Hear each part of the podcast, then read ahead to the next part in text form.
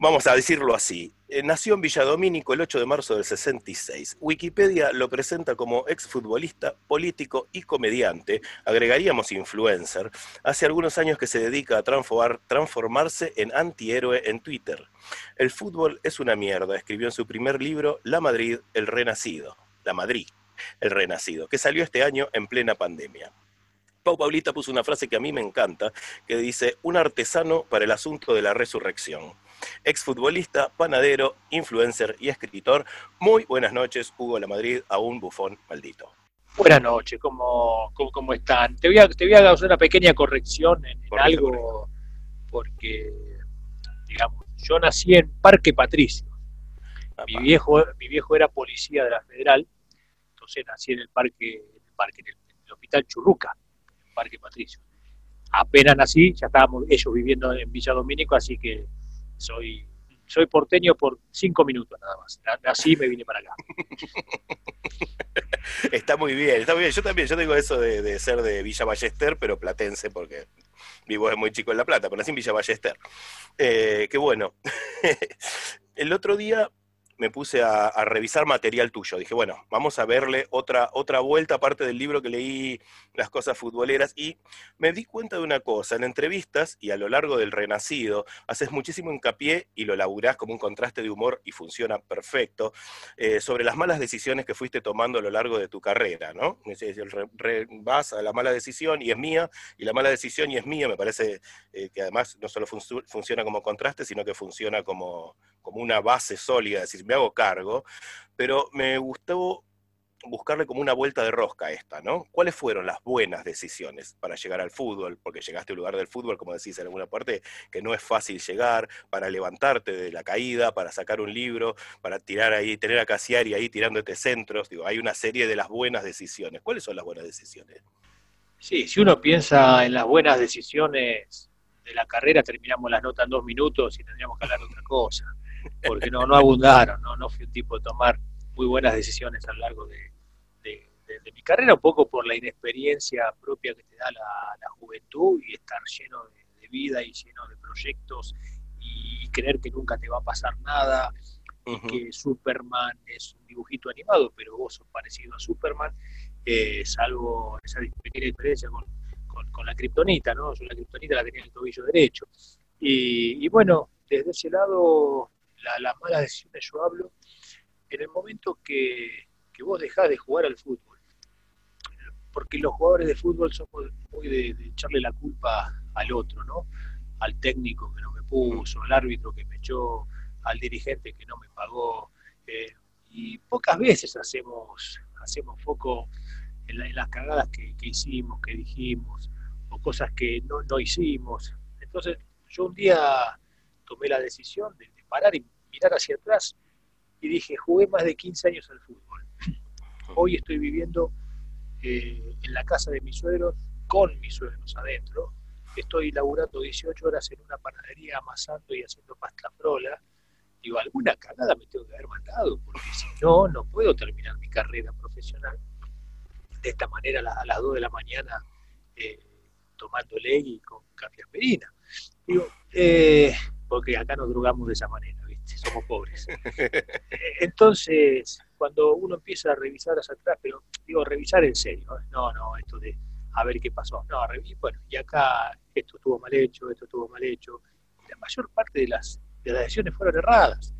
Entonces, decir, bueno, que estás en este punto por culpa tuya, en gran parte, no te queda otra que, dar vuelta a la hoja y empezar a hacer las cosas bien o tratar de hacer las cosas distinto, no darle tanta, tanta bola, eh, o sea, darle un poquito más de bola a la razón y no tanto a la emoción. Yo siempre fui un tipo muy, muy emocional. Eh, me pasaba algo en el, tránsito, me bajaba y me cagaba trompada, no, no, no era de medir demasiado las, las cosas. Y bueno, ahí empecé a cambiar, empecé a cambiar y, realmente me empezó a ir un, un poco mejor.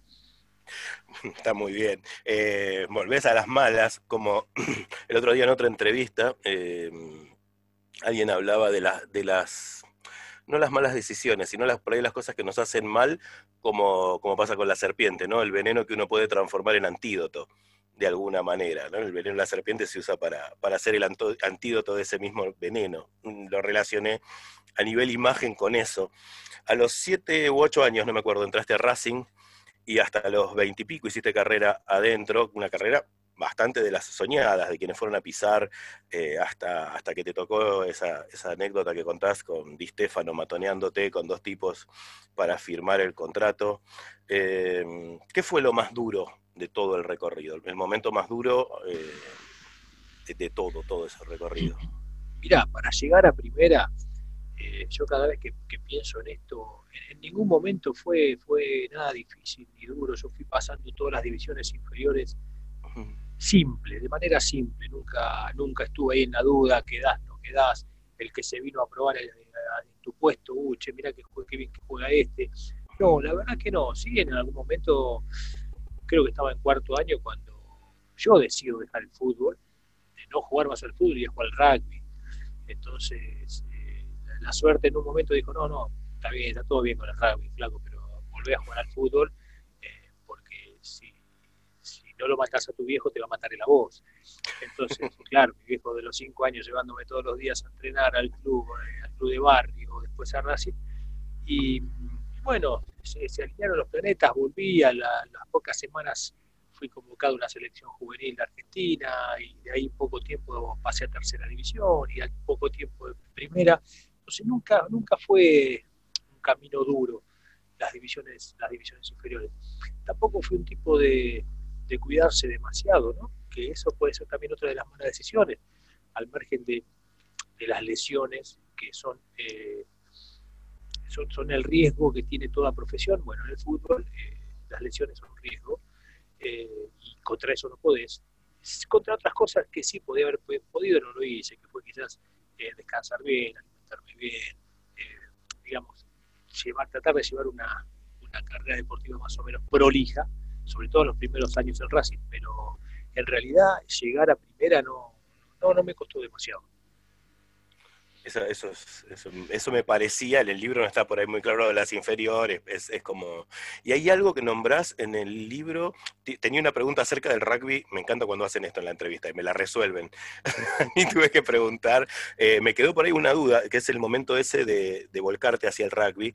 Eh, ¿Te tentó el rugby por el juego mismo o venías con un poco de hastío por el fútbol también, por cierta rutina o algo de eso, no sé? No, no, la casualidad, casualidad. Mm. Eh, yo soy un producto de la casualidad, nunca tuve la oportunidad de preguntárselo a mis viejos y también fui producto de la casualidad, pero eh, muchas de las cosas que me pasaron en la vida fueron, fueron casualidades. Y yo venía cursando cuarto año en el comercial de Avellaneda, en el Inca de Avellaneda, y todos mis compañeros, la mayoría de mis compañeros jugaban al rugby, en el Club Argentino de Rugby acá en Avellaneda, atrás de, atrás de la UBA. Y un día se organiza un Seven entre los colegios de Avellaneda y me dijeron, flaco, venís a jugar. Claro, en un Seven, donde en una cancha de 15 contra 15 juegan 7 contra 7, lo que abundan son los espacios. Y yo venía entrenado de muchísimos años, me, pusieron de primer inside cuando me dijeron, cuando te damos la pelota vos corres para adelante. Y yo corría para adelante y claro, lo choreamos ese torneo. Entonces me gustó porque me resultó fácil también pero no, me había, no, no había aprendido el reglamento, yo no sabía el reglamento, me empezaron a expulsar seguido porque yo pegaba patadas. Eh, la, reacción mía natural del cuerpo ante una mague no era agarrar con las manos, era pegar una patada. Yo venía pegando patadas de 15 años y, bueno, nada, un día dije, no, no, no, puedo jugar más a esto y, y me fui. es muy linda, es muy linda la forma de que me volviste a, refrescar lo del libro, eso de agarrar la pelota y correr. Ah. Eh, muy, pero, pero ¿sabés qué pasa? En el libro, si vos me preguntás cualquier cosa del libro, del libro, posiblemente te la cuente de la misma manera que está escrito, porque los jugadores de fútbol en particular, no sé el resto de los deportistas, pero somos de contar las anécdotas tantas veces, tantas veces, la tenemos tan internalizada que hasta me imagino yo que si yo escucho otras entrevistas debo contar exactamente lo mismo de cada anécdota. Y por eso cualquier cosa seguramente va a estar literal como, está escrita en el libro. ¿Qué cosas extrañas más hoy de las inferiores? Hay un, algo que extrañas de, esos entrenamientos, de ir, más allá de jugar los partidos de fútbol, digo, lo, que uno ve como utópico del fútbol, que es entrar a la cancha, la hinchada, lo, lo potente, sino lo más por ahí rutinario, si se quiere. No, de, de, las inferiores, de algunas épocas de las inferiores, hasta que empezás a crecer y te das cuenta que ya no es así. lo que vos extrañás es, el juego, el, juego propiamente dicho, cuando vos vas a jugar porque es un juego y, te gusta compartir con el resto y compartir con tus compañeros y a medida que va pasando el tiempo, ese compañero con el que compartís y vas a estar peleando un puesto con ese compañero, ya lo empezás a, empezás a ver las cosas de otra manera y, ya el juego le empieza a, se empieza a correr y le empieza a dar lugar a la presión de llegar, a la presión de tu familia, a la presión de los técnicos, a la presión del mismo club que ven en vos quizá el día de mañana algunos dólares para, para las arcas de la, de la institución. Entonces, lo que se puede extrañar de las divisiones inferiores son las primeras épocas, las épocas donde vos ibas a jugar tranquilo. Yo me tomaba el 24 en la esquina de mi casa, me bajaba casi del Hospital Fiorito, iba caminando, volvía en colectivo. Quizás eso se extraña, se extraña bastante. Mientras iba y volví, la computadora me decía distintas cosas. Me acordé de algo que te quería preguntar. después hablaremos por ahí un poco más de Racing, por ahí no. Pero hay un lugar que mencionás varias veces y lo mencionás desde un lugar, hasta te diría como entrañable, que es la casa de Tita. No pude terminar de concretar cómo es que es la casa de Tita, dónde está, para quienes no conocemos Racing por adentro, digamos. Y quién era Tita, ¿no? Parece que es un lugar teñido de aspecto y de es como un lugar muy raro, me pareció. La, casa, la casa de Tita, lo que yo cuento en el libro, era realmente la casa donde vivía Tita, que era una, era, era, una pieza, una cocinita, un living chiquitito, y, la conexión de esa parte de atrás con, los pasillos internos que la llevaba al lavadero. Tita lavaba la ropa de entrenamiento, lavaba la ropa de los partidos en aquella época, además de, cuidar a los chicos de divisiones inferiores que estaban viviendo en la pensión del club, eh, en una época donde para hablar con las familias tenían que salir a la noche con cospeles a la estación de servicio, hablar por teléfono. Hoy por ahí es más simple el contacto, al menos hasta vos te ves con tu familia por teléfono. Entonces en aquella época no solo era más difícil eh, soportar el desarraigo por parte de los, de los, de los chicos, sino, eh, estoy hablando van a servir otros insanos, perdón. Me parece perfecto. Entonces, que los hijos sufrían el desarraigo, ella estaba ahí para, para, para contenerlos, para, para hacer una madre justicia. Entonces, de ese lado, Tita tiene toda una historia dentro, dentro del club. Yo lo que describo es así, más o menos rápido, era la casa, para también tener una, una, una idea de que tremendo símbolo de Racing fue muy maltratado también Racing. Me equivoqué, no por Racing, por algunos dirigentes, por algunas dirigencias de Racing. Nunca hay que enojarse con los clubes, sino con quienes lo manejan. Entonces Tita, Tita cobraba un sueldo del club y muchas veces pasaba cuatro o cinco meses y no lo cobraba. Entonces, hoy que todos se desgarran las hablando de, Tita y demás, ha pasado muchas veces en muchas, muchas dirigencias eh, mm. que nada, no le dio pelota. Entonces, pero sí, sí, ser la, entrañable, muy, muy cómica, muy compañera. Ella entraba en los entrenamientos a la cancha. Si uno mira, si uno estuviera en la, en la, en la, tribuna donde está la, barra brava de Racing, del lado derecho, en el corner derecho, hay un tablón que todavía está el mismo tablón. Eh, y Tita entraba por ahí, entraba a la cancha, ¿no? Entonces ella se ponía un costado del, entrenamiento y los más grandes de ese momento, que eran Filión, Rubén Paz, eh, haciéndoles bromas subida de tono, ¿no? Le decían, Tita, vení que te vamos, ¿eh? bla, bla, bla, bla. Entonces ella, ella siempre terminaba, ¿no? Los, vivos en el verde césped, decían, los vivos en el verde césped. Entonces, no, no, fue, la verdad que fue alguien que tuve la fortuna de, conocer, quizás no mucho, yo no, no era alguien, yo vivía y vivo a 40 cuadras de la cancha de Racing, entonces quienes compartían más tiempo con ella eran los chicos del interior, pero, pero sí, nada, muy, muy rica, muy compañera, una, grande. Hay, hay, algo de eso que, es como una pátina y está muy bien, digo, porque eh, haces como un rescate de ella, me pareció, por eso me lo anoté un costadito con Virome hoy, digo, casi me olvido de Tita, dice por acá en un costado, este, porque me parece que es un personaje rescatable de ese lado, en el lugar de, como dijiste muy bien recién, también a veces no hay que enojarse con los clubes, sino con quienes los manejan, y hay un montón de gente, hasta, hasta en otros clubes, ¿no? Que que labura, deja todo, vive adentro, como el caso de Tita, me, casi, me lo olvido a Tita, no me lo hubiese perdonado si no te hacía la pregunta. Después de Racing viene un evento que eh, yo sé y lo lees y sabes que es trágico, pero del que vos haces un paso de comedia que parece casi de los hermanos Marx o de Capusotto, que es cuando te venden a la U de Chile en el 91. Eh, ahí me anoté entre paréntesis el peso de no tener representante. No sé si es eso, si, es, si hay algo de eso o si, o si hay algo más. O si... Fue también, fue también la, la desesperación de quedarte sin club con 24 años, el pase en la mano y no tener dónde jugar. Apareció esa oportunidad de, Chile, una transacción que se hace por teléfono, por teléfono, y a los dos días estábamos viajando a, Santiago y es arriba del avión donde el empresario que me lleva, ahí me, blanquea que no, no iba como número 5, que no iba como volante central, sino que iba enganche goleador. Lo de enganche te lo podía disfrazar, hablar goleador era imposible. Aparte, una, una cuestión eh, de una mentira atrás de la otra por parte del empresario, al que yo me tuve que subir a esas mentiras porque, pero me porque me las iba encontrando, no, no fui preparado para, mira, hay que mentir en todo esto, ¿eh? bueno, vamos, vos, te armás y salgamos a mentir. Era encontrarte con la mentira a cada paso y tratar de, manejarla como se podía. De hecho, el paso amnésico, como digo yo, por, Chile duró eh, un par de meses, 114 minutos nada más adentro de la cancha. Y la anécdota de eh, medio irte escapando, ¿no? Del, de Chile en, el aeropuerto. Sí, es que, no sé si escapando, me fui porque me enojé. Un día me levanté y me dije, me voy, Walter, yo vivía con Walter Fernández, ¿dónde te vas a ir? Me voy a Argentina.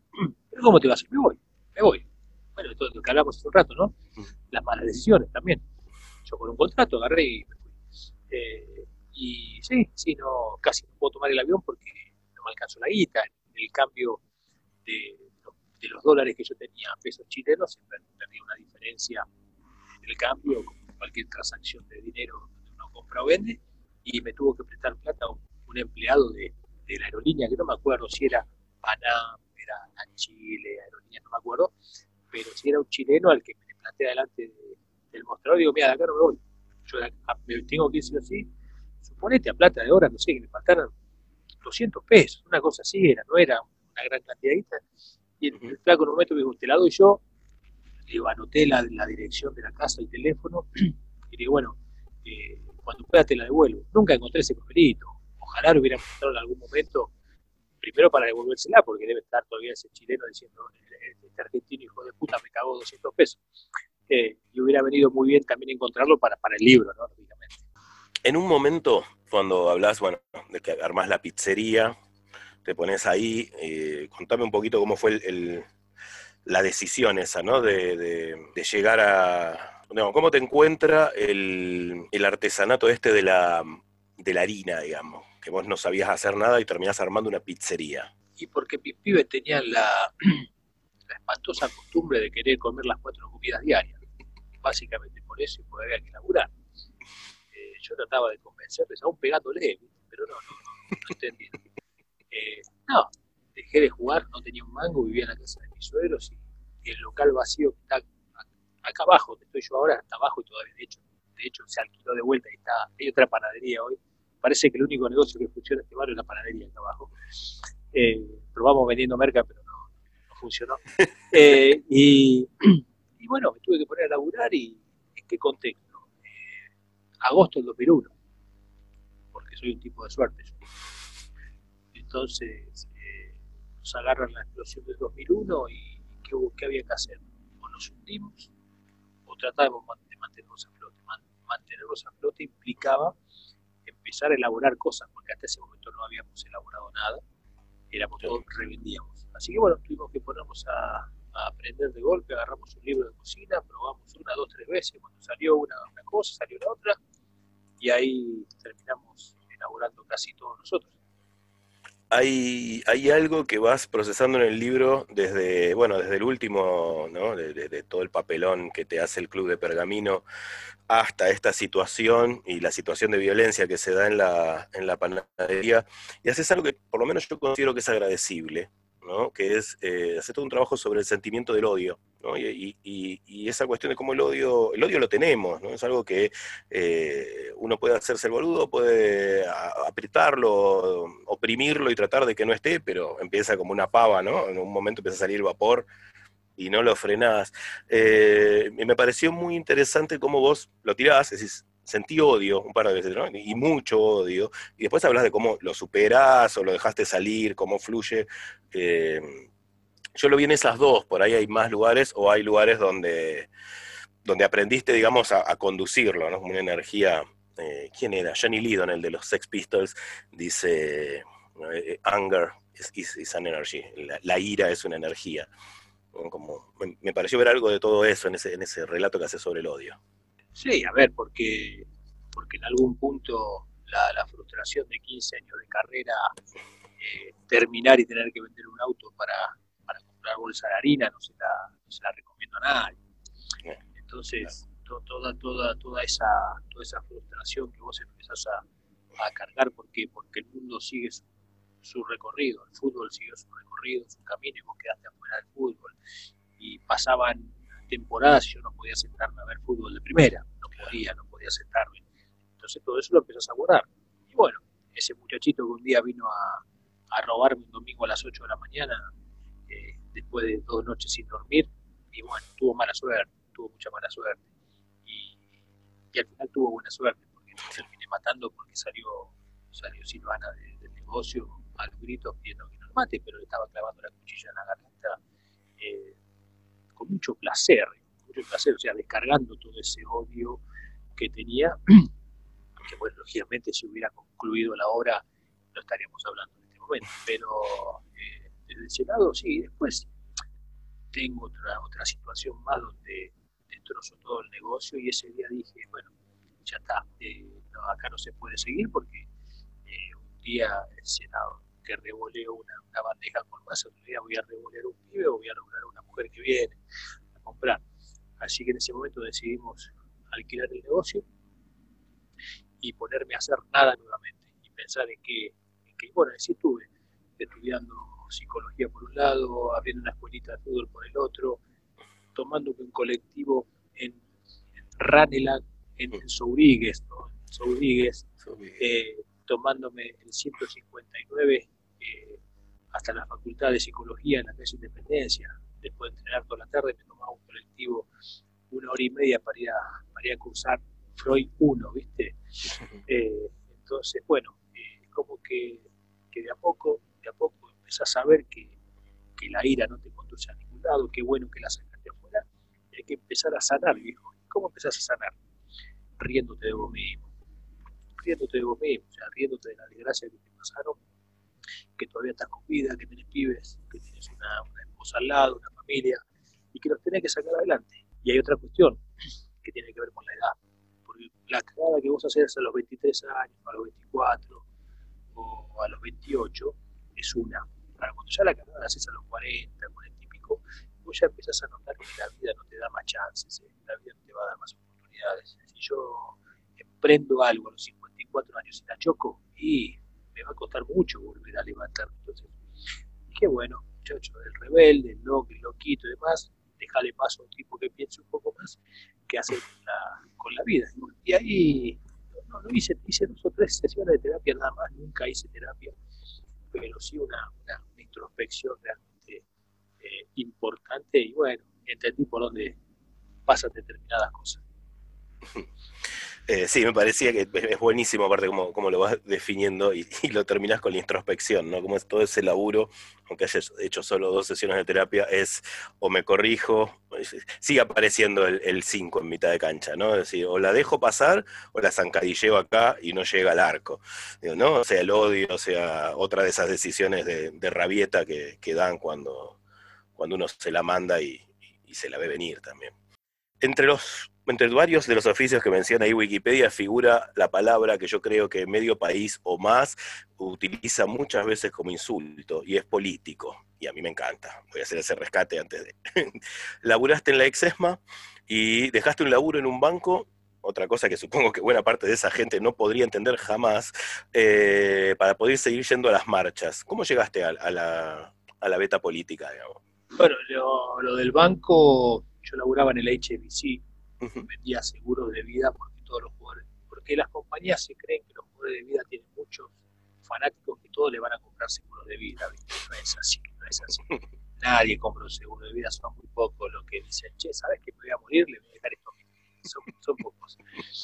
Eh, entonces yo laburaba en un banco y estábamos en pleno proceso en Racing de, un gerenciamiento, de un vaciamiento, encabezado por Fernando Marín, y donde está Fernando Marín nada bueno puede suceder, de hecho gobierno de mi amigo Mauricio Macri estuvo muy cerquita de llevar adelante el proceso de, de privatización o sea, de las sociedades anónimas deportivas, ¿no? El proyecto estuvo cajoneado ahí cerquita de Fernando Marín siempre, y, bueno, había que pelear por, sacar a los Celeste de Racing y, una de las maneras era metiéndole marchas a Grondona toda la semana, rompiéndole los vidrios, tirándole huevos. Y bueno, ¿qué pasaba? Eso no, coincidía con el código de, ética y de conducta del sí lógicamente, ¿no? Entonces, como yo empecé a aparecer mucho en los medios, en muchos quilombos, sacando gente de las comisarías, eh, no, sé si la palabra es procesado, eh, cuando vos haces una marcha hay una palabra, eh, una contravención, una contravención. Bueno, entonces esas son las cosas que en el HBC, a Juan Carlos HBC no le gustaba eso. Entonces, yo que era un vendedor de seguros, estaba a punto de pasar a ser un supervisor y a pasar a un puntito de ser un gerente zonal, o sea, yo en un año y medio ya estaba bien encaminado. Y bueno, y un día viene la, no, la amenaza, no, porque digamos, el, gerente que me lo dijo era amigo, me lo dijo como amigo, flaco, si no parás con esto te van a echar a la mierda. Y le digo, Federico, no voy a parar, no voy a parar. Fue el año de la privatización de la JP, sí, me acuerdo. Lo, que, lo que hizo que el grupo de HBC en un momento abriera un retiro voluntario. Entonces ahí me llama un día el, gerente y me dice, flaco, te van a echar, te van a echar, así que eh, agarrá y firmá el retiro voluntario, que te hace con un mango, el otro es quilombo. Bueno, agarré y, me fui, me fui del banco y ahí al toque, al mes siguiente, esto fue diciembre del 2008, en febrero del 2009, entro a laburar en el registro de chicos extraviados de Nación, dentro de la Secretaría de Derechos Humanos. Estuve del 2009 hasta el 2017, cuando el ministro Averiuto, prohibió la entrada a la ESMA antes de las 8 de la mañana. Eh, ¿Cómo es esto? Yo hacía radio a las 3 de la tarde. Entonces pedí por favor poder entrar a las 6 de la mañana para salir a las 2 de la tarde en la ESMA y llegar a, Puerto Madero a las 3 a hacer radio. Eh, me dijeron que sí, sí, sí, después me dijeron que no. Y en, esa, en ese mismo momento, el registro donde yo laburaba estaba a punto de pasar al área de Patricia Bullrich. Por lo que la estaba pasando bomba yo ahí adentro, ¿no? claramente. Entonces hablo con mi, con mi jefa y le dije así, mira, Patricia Bullrich me tiene bloqueada ella a mí en Twitter. Por lo que si nosotros nos vamos con el registro en área de Patricia Bullrich, como con lo que a ustedes les gusta, esto de investigar en las redes, saber quién escribe y lo que no escribe, me van a echar con causa. Y yo la verdad que no me quiero que me echen con causa. Digo, así que echamos. No, pero Hugo, ¿cómo te vas a ir? Yo era el reencargado de las relaciones institucionales del registro, un laburo de ocho años que habíamos hecho con muchas provincias, muchos registros provinciales. Digo, échame, échame, échame sin causa, lógicamente, no te la voy a dejar. Bueno, eso fue un viernes, el lunes me llaman y me dicen, bueno, bueno, ya no vengas que te voy a llegar el telegrama. Y renuncié, renuncié porque mediados de abril del 17, eh, había hablado lógicamente con, Silvana antes y le dije voy a renunciar. Y me dice, ¿qué vas a hacer? No sé, pero tengo que renunciar. Digo, no, no me puedo quedar un segundo más acá. Eh, porque esto es una mierda, no voy a poder aguantar acá y voy a terminar haciendo una cagada, seguro. Eh, dice, bueno, si vos crees que, está bien, está bien. Y bueno, y ahí dejé, me fui y estuve dos meses muy pelotudo, muy pelotudo, porque después de ocho años de hacer todos los días lo mismo, de golpe levantarte y no tener nada para hacer, es tremendo. Y el no tener nada para hacer significaba que no entras mango, no que no entraba un mango. Y bueno, nada, ahí empecé a laburar en radio, empecé a laburar un poco más con las redes sociales, encontré ahí una beta que digo, por acá puede ir esto. Y bueno, y anduvo bien, de hecho terminó yendo un mundial con, con Cinzano, el mundial de Rusia con Cinzano. Eh, como que las redes me abrieron un nuevo mundo, eh, creo que lo aproveché bien le vi, le vi por dónde venía la mano.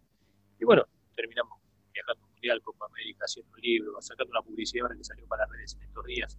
Así que todo gracias a las redes. Sí, en las redes tuviste ahí un crecimiento muy interesante. El otro día le contaba a la negra, mi mujer, eh, fanática de gimnasia, eh, y nos reíamos mucho de, tu anécdota del, volante central, que empezó así como el chiste de estoy haciendo la cola y hay unos changuitos. Este, ¿Cuándo te diste cuenta realmente que estaba funcionando ese, ese personaje? Porque de alguna manera, más allá de que sea tu vida la que, la que talla y la que te da la experiencia para, para el personaje, empieza a aparecer la construcción de, ese personaje. Cuando viajaba a la ESMA, ya por el 15, 16, cuando yo, yo vivo en Wilde, la ESMA que era en Núñez, es como que tenés un viaje. Yo siempre digo, paso por Atalaya, compro una media luna y llego. Eh, entonces, Silvana a veces me llevaba a tomar el tren acá a la estación Wilde o de Domínico, de ahí Constitución, subte hasta Retiro y de Retiro de vuelta al tren hasta la estación de Núñez y después caminar 8 o 9 cuadras o el 130 desde Retiro. Entonces tenía dos horas de, viaje. Y claro, la gente me empezó a, ver en los medios, los medios públicos, como cualquier otro cristiano. Y como yo, yo tuiteaba mucho de del colectivo y demás, la gente empezó a ver que era verdad, que esto era verdad. O sea, no era el personaje que yo estaba armando pero que era ajeno a la realidad. Y, bueno, y el volante central viajaba en el colectivo a las 6 de la tarde, y el volante central llegó a Constitución y había paro de trenes, y el volante central no le paró el colectivo, y el volante central un día se paró en la avenida Mitre adelante de un colectivo y lo paró porque no, no le paraba, y lo paré, me le paré adelante del colectivo. todas esas cosas empezaron a acercar a, a mucha gente que empezó a darse cuenta que en realidad el personaje no era un personaje, el personaje era el otro el personaje era vos, era el tipo que viaja en tren, el tipo que viaja en colectivo, en del changuito, el tipo que está en el supermercado y se ponen dos colas igual y cuál avanza, la otra, la concha de la mano, avanza la otra, no la mía. Ah, llegas al cajero automático, llegas vos y tienes más plata. Bueno, ese es el volante central. Ese es vos, ese es cualquiera de nosotros que estamos acá. Por eso funcionó mucho y por eso empezó a crecer de la manera que crecieron las redes. Hay, hay una especie de, tejido que armás con todo lo que haces que me parece re interesante. Eh, con una profe de teatro que tuve yo, que, era que es, es muy grosa, Ali, eh, siempre habla de la trama. Y no la trama como el relato, sino como una tela que se va entramando, un hilo de una cosa que haces con otra cosa. Creo que hay mucho de eso. Cuando tuve que hacer las preguntas, me sentía posta como si estuviera tejiendo algo, porque traía del fútbol, traía del humor, traía de lo que tira Cassiari, traía de lo que tira Rubio. Eh, y nunca deja igual de ser el nexo lo que te pasa. Esto que vos planteabas recién, eh, alguien se puede hacer rápidamente eco de lo que vos decís porque hay un un patrón humano real y vívido. Entonces, eh, creo que la, gran construcción del personaje está en tu, en tu caso en haber sabido administrar cada uno de esos violines para que vibraran. haciendo recorrido me pasaba eso, veía muchísima reacción en la gente a tus cosas. Y atando cabos con el, con el, con el renacido, em, hay algo de la dimensión social que atraviesa el fútbol, que viste que el fútbol condensa sueños, expectativas, deseos, pero hay algo que vos nunca hiciste que fue irte del barrio, digamos, ¿no? Más allá que estoy acá 40 cuadras, eh, más allá de lo económico o a pesar de, lo económico, ¿fue una forma de quedarte en el barrio para, para seguir haciendo territorio, digamos? No, a ver, vos recién dijiste, eh, ¿cómo fue dijiste? O sea, en realidad dijiste porque no pudiste o porque no quisiste eh, irte, del barrio. Eh, que nunca estuvo en consideración, me parece. Ahí está. por más que haya habido alguna época mejor que la otra, nunca llegó a ser eh, una época donde vos decís, che, la verdad es que, ¿sabes qué? Bueno, podemos ir a buscar otra calidad de vida, qué sé yo, no sé, llamarle lo que, lo que fuera. Eh, de ese lado no, de, hecho cuando yo hago comedia, eh, yo digo que, yo digo que nací en Villar Domínico y gracias al progreso económico que me dio el fútbol me pude mudar, pero estoy viviendo Wilde, es lo que, yo hacía a veces los shows. Entonces, sí, no, no, no, no es que no me imagino, qué sé yo, no está entre las prioridades, me parece si llega, que llegue, estaría bárbaro, pero no, no, está, no, está, no están los planes a corto plazo. Claro, yo lo que te decía también un poco tenía que ver con, con algo por ahí más identitario, como de territorio.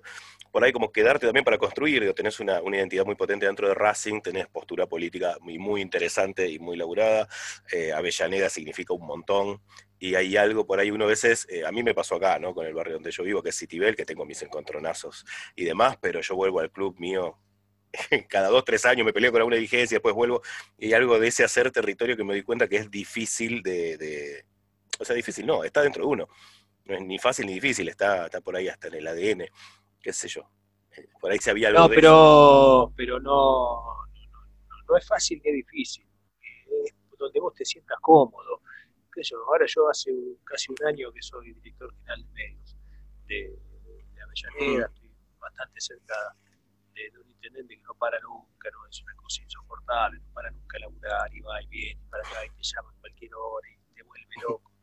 Y, digo, claro, y en algún momento hacen un sondeo para ver quién sos vos, eh, porque también yo estoy estudiando periodismo, pero cuando a me llaman para hacerme cargo de la dirección de medios, veo que me sorprende. No me hubiera sorprendido quizás si me llaman para la Secretaría de Deportes, pero para la Secretaría de Medios sí me sorprendió. Eh, entonces, digo, claro, después me entero también de, que nadie da un paso sin, pensar el paso que viene. Y cuando, cuando a mí me miden, me miden a Avellaneda, porque coincidió también con que yo fui candidato a vicepresidente en Racing en la, elección del 2017, entonces estamos hablando casi de un 86% de conocimiento del signo de Avellaneda de quién era yo. Eh, entonces, de ese lado, mira, yo en el año, estos muchachos cuando ganan, ganan en el 15, en enero del 17 yo lo fui a ver a Ferraresi, por primera vez en la vida, yo no, lo conocía de antes, y le llevé cinco proyectos, tenía que ver con la comunicación, con el deporte, con, varias cosas, derechos humanos, y, le dije, digo, es la primera vez que vengo a, hablar con alguien del municipio, es la primera, primera o segunda vez que vengo al municipio, la otra vez había un ABL vencido, me a venir a buscar, eh, digo, estoy para lo que necesiten.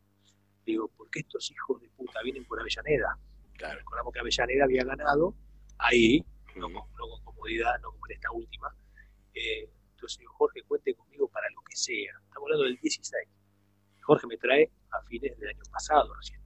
Entonces, eh, creo que en algún punto, desde ese lado y de esa reunión, le puede haber disparado algo al intendente. Y después, bueno, lógicamente el recorrido y el expresarse a veces políticamente en las redes o en las cosas que haces, que, la mayoría por ahí de los deportistas no lo hacen por una cuestión yo lo entiendo, también lo entiendo. Yo digo a veces que el hincha te putea el domingo porque erraste un pase y vos querés asegurarte que no te putee por tu idea política. Entonces, eh, cuanto menos puteadas tengas, mejor. Entonces creo que de ese lado por ahí vieron, che, este puede funcionar acá. Bueno, y ahora estamos tratando de hacer un laburo eh, correcto para, para que se vea que también eh, podés eh, laburar de esto. Yo ya la función pública la conozco, de hecho, ocho años estuve en la Secretaría de Derechos Humanos, así que la verdad estoy, estoy muy entusiasmado.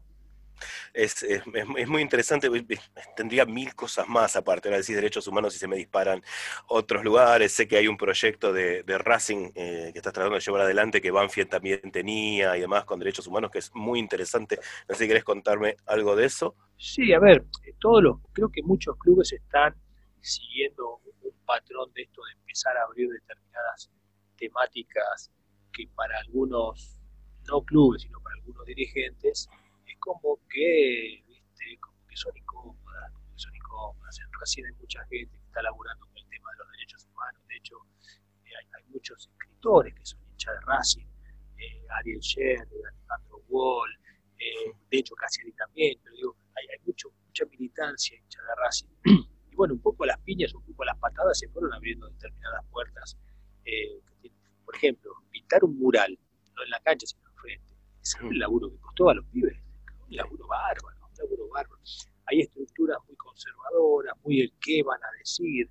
El hecho de que ya haya estado Cristina en Racing dividió las aguas. Entonces, cuando el político va a decir, che, yo tengo elecciones dentro de dos años, ¿cómo me juega esto?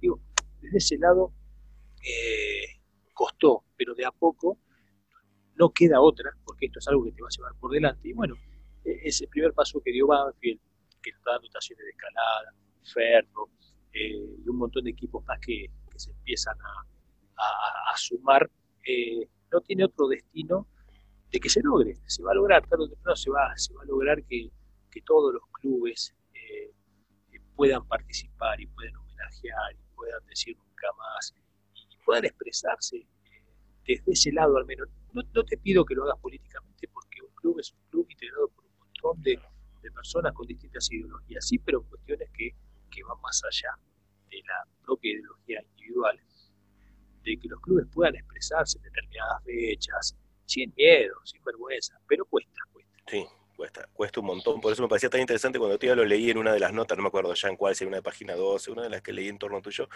eh, acá en acá tenemos Teporí, ¿no? los teatristas, Teatro por Identidad, y también que, fue y cuesta, y en pueblos más pequeños, y pasa eso mismo que vos relatas. Eh, salgo, te hago dos más porque nos queda poquito tiempo. Eh, me encanta esto. Yo me iría a comer una pizza. Se lo dije a Saborido. El otro día hicimos una nota a Saborido que hablaba de las charlas en que las mejores entrevistas se dan en una pizzería. Las mejores ideas se dan en un asado. Dije, bueno, cuando pase todo la bosta, vamos a tener que hacer una grande, unas pizzas, no sé, algo más descontracturado. Eh, Avellaneda está obviamente marcado por los dos clubes grandes, eh, Racing e Independiente, pero tiene un montón de clubes de barrio, montón, montón, montón. ¿Cuál crees que es el peso social de esos clubes? ¿no? Digo, acá pasa mucho en la plata de bocha de clubes barriales y cómo, cómo juegan ustedes con eso. Avellaneda tiene Racing, tiene Independiente, tiene Arsenal, tiene Santel, tiene Don Sud, tiene Victoria sí. tiene el porvenir. O sea, Avellaneda es la capital nacional del fútbol, ¿no? Y hay un proyecto que hace Claramente. creo que lo presentó Magdalena Sierra, el proyecto de diputados, y, creo que ya está. De, hecho, el año pasado, antes de que yo comience la gestión pública en Avellaneda, tuve una reunión con Ferraresi para tratar de instalar la Copa Ciudad de Avellaneda, que no se jugó nunca en la historia y que tenía que participación de los clubes de Avellaneda jugando una copa después apareció la Copa, la Copa de la Superliga y tapó ese lugar de ese tiempo que quedaba ahí medio muerto, eh, no se pudo llevar adelante. Pero al margen de eso, eh, Avellaneda tiene una cantidad de clubes de barrio, pero increíble. es impresionante. El, tejido, el tejido social que contienen eh, muchos, muchos clubes de barrio es, es espectacular y tenés clubes de barrio que están bien y tenés clubes de barrio están mal, tenés sociedades de fomento. Eh, yo el año pasado tenía un programa de radio, eh, el anterior, en, FM Secla, que es la, radio del Sindicato Empleado de Comercio de la Lucia Avellaneda. Hacía un programa los miércoles donde eh, hablaba de los equipos de Avellaneda, pero puntualmente invitaba a alguien de clubes de barrio en cada programa. Y la realidad es que te cuentas son tremendas. Y estamos, estamos, hablando de un municipio donde el, donde el municipio puntualmente está muy presente en obras, en subsidios, y demás, pero yo creo que Avellaneda en, en, esa cuestión y en la cuestión de los colegios, si algún día pueden, péguense una vuelta por los jardines maternales, por los jardines de infantes municipales, péguense una vuelta, no lo van a poder creer. Ya me lo estoy anotando, ya. No lo van a poder creer. Yo este año cuando arranqué con la función, en los primeros días de, febrero, bueno, una seguidilla de inauguraciones de jardines maternales y jardines de infantes. Eh, eran por ahí tres, tres, por la mañana, tres por la tarde, y había que correr atrás del intendente. Yo lo que hacía, me adelantaba a cada jardín o a cada colegio, y llegaba y me metía en la cocina y en el baño. Porque vos podés ver la sauna, todo. Yo me metía en la cocina y en el baño. ¿Por qué? Porque muchos pibes, las carencias que en sus casas que tienen es en el baño, en el baño. Entonces el intendente dice algo muy importante, que es que que los pibes tengan lo mejor en el, colegio para poder reclamar pues también, porque si los pibes no ven, no piden, si los pibes no saben que existen, no piden y empiezan a vivir su vida creyendo que es normal tener un cagar en un pozo, y no es normal cagar en un pozo. Entonces, desde ese lado los invito a que cuando puedan peguense una vuelta, porque en ese sentido eh, Avellaneda realmente es espectacular. Es, es, es, alucinante lo que me decís. Yo fui en la, de la cooperadora de mis hijos, de ambas escuelas, y, es súper agradecible, me, me, me, has tocado íntimamente eh, eso, eso de ver el, el, ¿cómo se dice?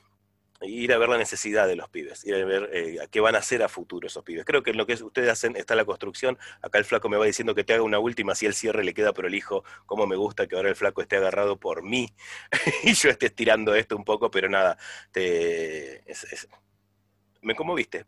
me tocaste, me tocaste mi fibra eh, escolar, ya me anoté ahí y voy a, voy a hablar con un montón de gente. Tengo una última pregunta bastante salamona, pero que tiene que ver con el programa. Eh, nosotros hicimos este programa, como te contaba al principio, porque un montón de gente, aparte de quienes nos gusta la noche, le han pegado el insomnio como una característica de esta pandemia, eh, algunos pasándola bien y muchos pasándola mal, y nos encontramos en las noches. ¿Qué descubriste vos, La Madrid? ¿Qué te pasaba? Que no conocías con esta pandemia? ¿Descubriste alguna, alguna cosa extraña? No, no, no, no, no. Realmente yo duermo bastante bien porque el día es muy intenso y no queda otra que dormir. Son las 10 me duermo, eh, son las 11 me duermo. Ahora lo que no puedo es estar mucho tiempo en la cama. Se me está volviendo viejo, ya me molesta la cama. ¿viste? 6 de la mañana me quiso dar vueltas. Pero lo que sí me di cuenta, lo que sí me di cuenta, y lo hablaba con, mientras miro el relojito ahí arriba, lo que sí me di cuenta es que hablando con unos amigos de Pergamino, yo mi último año no pude tublaje de Pergamino, es qué poca bola por la vorágine en la que vivimos, qué poca bola le damos a las relaciones, a la amistad, a tomar un café, a hablar de cosas serias, a hablar de pelotudeces, eh, juntarte con gente que en mi casa la tengo a 220 kilómetros de acá, yo viví tres años en Pergamino, y vos vas postergando, la semana que viene, no, el mes que viene, vamos este viernes y nos quedamos hoy, no, estoy cansado. Y vas pateando, y vas pateando, y vas pateando, y de golpe te encontraste con seis meses sin poder hacer nada, con grupos de WhatsApp que te explotan, y decir, pelotudo, hace ocho años que no nos vemos. Digo, descubrí eso, descubrí el valor que tiene algo que dábamos por sentado, porque nosotros somos así, de tomar el café, de tomar una pizza, es nuestra costumbre, y cuando nos faltó, dije, ah, la puta que nos parió qué, agujero difícil de llenar. Eso sí. Hugo, eh, me encanta tu reflexión final. con las dos últimas me mataste, me dejaste, me dejaste así como agradecido enormemente que nos hayas dado la entrevista. Eh, ahora el flaco va a hacer sus magias con Mary, la van a editar, pues Paula va a bajar y vamos a tener notón. Te agradezco tiempo a un bufón mal. Y bueno, cuando bueno. y hacemos de enorme invitado. Bueno, bárbaro. Eh, avísame cuando no estés aburrido. Eh, no, es un amigo, un amigo. de hecho, para pues yo miro el relojito así, estamos bien, un minuto, un minuto y medio. De hecho, el, primer título, el, primer título del, el primer título del libro, cuando yo le muestro el libro a Pedro, me dice, fútbol es una mierda, se tiene que llamar. El fútbol es una mierda, que sí va a llamar el título de Pedro. Después Alejandro Apo me lo hizo cambiar, pero bueno, eh, es un tema para otra charla. Así que bueno, no, yo les agradezco eh, a ustedes, eh, nada, que se puede dar una mano a veces en estas charlas, eh, comunicando algo o expresando algo, para que alguien escuche lo que, hace esta gente hablando a esta hora, eh, está bueno. Así que en cuanto lo necesiten, y si es con una pizza de por medio, mucho mejor. Pizza y cerveza garantizada, Subo. Millón de gracias. Ahora el flaco nos va a sacar del aire. Gustazo, gustazo conocerte. Un saludo para todos. Gracias.